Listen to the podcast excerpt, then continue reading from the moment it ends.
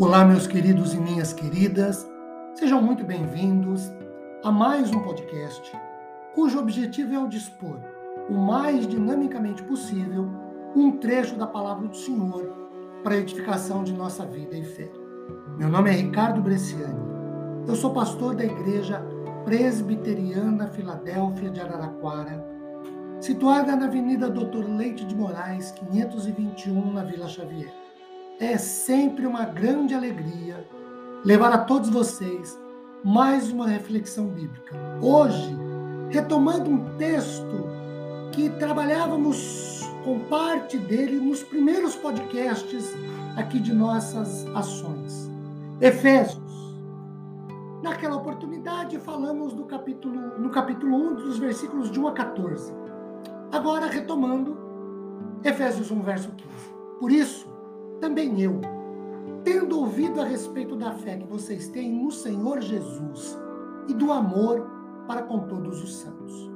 Queridos, neste versículo, que na verdade é o início de uma oração, Paulo testemunha saber, por ouvir falar, ou pelo tomar conhecimento, muito provavelmente por meio de relatório, que ouvira desde que ele estava com os Efésios com os quais ele passou um tempo, por exemplo, três anos, na verdade. Atos capítulo 20, versículo 31. Portanto, vigiem, lembrando que durante três anos, noite e dia, não cessei de admoestar com lágrimas cada um de vocês, quanto às suas graças cristãs. E elogia duas virtudes presentes na vida dos crentes da igreja de Éfeso primeira virtude é a fé. Esta é uma fé no Senhor Jesus, ou é direcionada à pessoa de Jesus. E aí, por obviedade, a encarnação, a obra e ministério de Jesus, ou ao seu sacrifício na cruz e tudo que esse sacrifício representa: perdão, remissão de pecados, salvação. Também é uma fé direcionada à humanidade e divindade de Jesus, ou a Jesus 100% homem e a Jesus 100% Deus. Uma fé direcionada à pessoa de Jesus no que diz respeito à sua morte, ressurreição e ascensão à direita de Deus Pai Todo-Poderoso.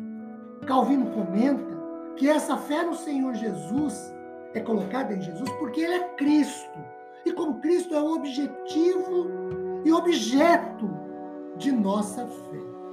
A segunda virtude, o amor, ou não apenas um sentimento, mas o um lado prático, trabalhoso, indiscriminado, afinal é para com todos os santos. Calvino diz que este amor deve abraçar todos os homens, mas aqui os santos são particularmente mencionados, porque o amor quando adequadamente regulado, começa com os eleitos, com os salvos, depois é estendido a todos os outros e demais. Se nosso amor deve ter uma visão de Deus, quanto mais alguém se aproxima de Deus, mais forte é, inquestionavelmente, suas reivindicações de nosso amor. Meus queridos e amados, que Deus nos ilumine nos direcione à sua vontade depois de meditarmos sobre esse trecho de sua santa e poderosa palavra. Amém.